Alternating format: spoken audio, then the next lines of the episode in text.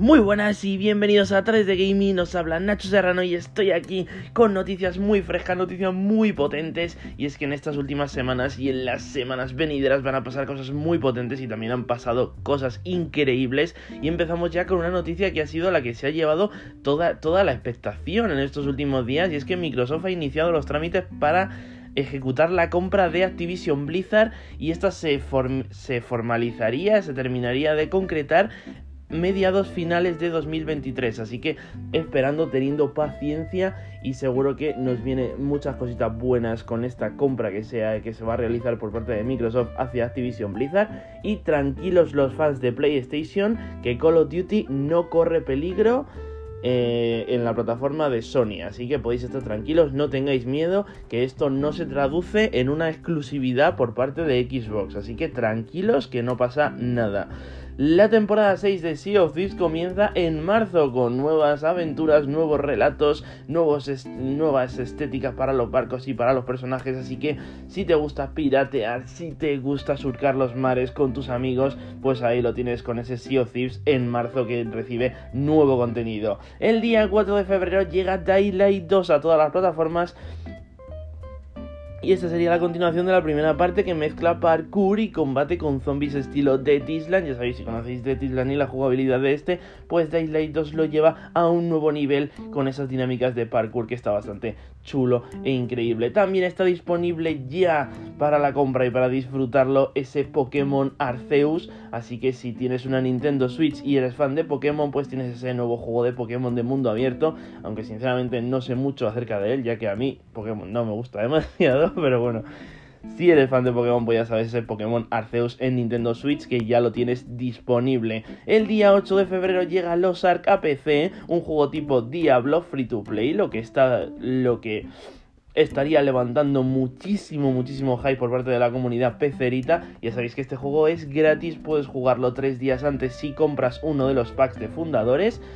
Y bueno, aunque no sé si, ves que te gusta y que te merece la pena, pues pagar por este juego para jugarlo antes y para tener esas, esas cosas estéticas y esas cosas que te ofrece este par de fundadores, además de querer ayudar al videojuego, pues ahí lo tienes. Si no, puedes esperar al día 8 y lo juegas de manera totalmente gratuita. Un juego MMORPG que va a dar mucho, mucho de qué hablar y que la gente está muy loquita. Así que seguimos. Y es que el día 8 también llega Sifu, este juego independiente de artes marciales en PC y PlayStation 4 y PlayStation 5. Así que ya sabéis, para este Street of Rage de artes marciales en el que cada vez que eres derrotado envejeces un año. Así que dándole así un nuevo punto y una nueva dinámica de jugabilidad bastante interesante y que innova bastante en el género. Seguimos y es que llega también calentito el día 18 de febrero a PlayStation 4 y PlayStation 5 el esperadísimo Horizon Forbidden West, la continuación de la aventura de Aloy en un mundo abierto espectacular y con nuevas habilidades y enemigos a los que derrotar, desde una serpiente gigante hasta unos mamuts brutales cabalgados por una tribu enemiga muy pero que muy hostil. Así que veremos qué tal este Horizon que pinta espectacular y seguro que lucerá todavía mejor. También se encuentra disponible ya la versión remaster de Uncharted, la colección de los ladrones, que nos trae Uncharted 4 y el legado perdido en 4K a PlayStation 5 para poder disfrutarlo como nunca antes. Próximamente esta misma edición estaría disponible para el PC, así que todos aquellos amigos peceritos que me escucháis pues vais a tener Uncharted Remaster en vuestra plataforma favorita para poder jugarlo tan bien como estáis jugando ahora God of War.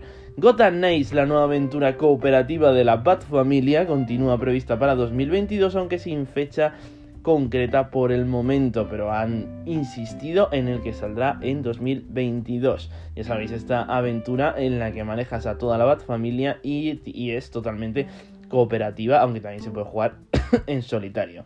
Y resucitando una gran saga del pasado, llega un teaser de Crisis 4, lo que nos deja ver que está en desarrollo una nueva entrega de nuestro protagonista con armadura ultra chetada que lucha contra alienígenas. Ya sabéis, este Crisis que hace poco recibió una trilogía remasterizada, aunque no estaba demasiado bien remasterizada, la verdad, pero bueno, se vienen cositas, se viene Crisis 4 para todos aquellos fans de la franquicia, así que esperemos esté a la altura de los anteriores, porque sin duda era un auténtico juegazo. Blizzard trabaja en una nueva IP de supervivencia, aún no tenemos más detalles, pero sabemos que será una nueva IP con un universo totalmente nuevo, así que no reciclará ningún tipo de personaje. Una nueva IP que, es la, la primera desde que sacaron Overwatch, así que cuidadito con esto. En este momento habría en desarrollo la friolera de 8 títulos de Star Wars en desarrollo, incluyendo la secuela de Jedi Fallen Order, un juego que yo espero muchísimo porque el primero ya me encantó, un juego de estrategia tipo XCOM, un shooter en primera persona, lo que podría ser un Battlefront, y el que yo más espero, que sería el Star Wars hecho por Ubisoft. Así que vamos a ver qué tal está ese juego, porque como sea como un Assassin's Creed, pero de Star Wars, puede ser una auténtica brutalidad.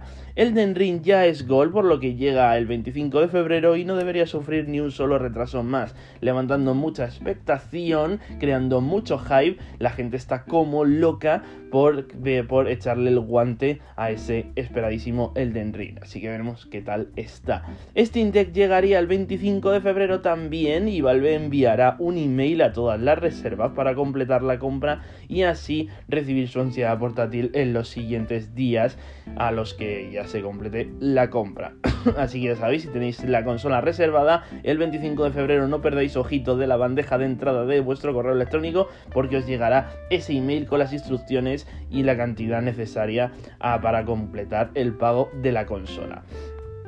Tenemos también el espacio que ocupará Horizon y Gran Turismo 7 y este será de 98 y 95 GB respectivamente en PlayStation 5, así que ya podéis ir haciendo hueco en los discos duros porque vienen fuertes estos dos exclusivos con la friolera de casi 200 GB entre los dos títulos, así que guárdate 200 GB si quieres jugar a los dos a la vez porque se se vienen cargaditos de gigas. Daylight 2 se actualizaría gratis a PlayStation 5 y Xbox Series, así que si te lo compras en la antigua generación no te preocupes porque lo podrás disfrutar totalmente gratis en la siguiente generación de consolas, así que sin problema, sin preocupación y para todo el que lo pueda disfrutar, facilidades no son pocas.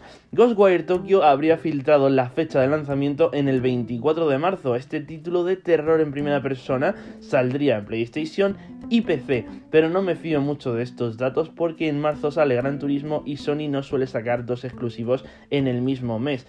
Como siempre vengo diciendo, yo creo que el calendario, el calendario de Sony, que siempre suele ser un exclusivo mensual, yo creo que se va a situar en febrero Horizon, marzo Gran Turismo, eh, abril sería Ghostwire Tokyo, mayo sería eh, Forspoken y luego ya junio God of War, julio tal vez. Entonces yo creo que se situaría más o menos así la ventana de lanzamiento de los títulos exclusivos de Sony PlayStation si no nos dejamos ninguno en el tintero y las sorpresas que puedan tener ahí preparadas. La temporada 2 de Call of Duty se retrasa el 14 de febrero y Activision se disculpa por múltiples bugs en el videojuego de la franquicia.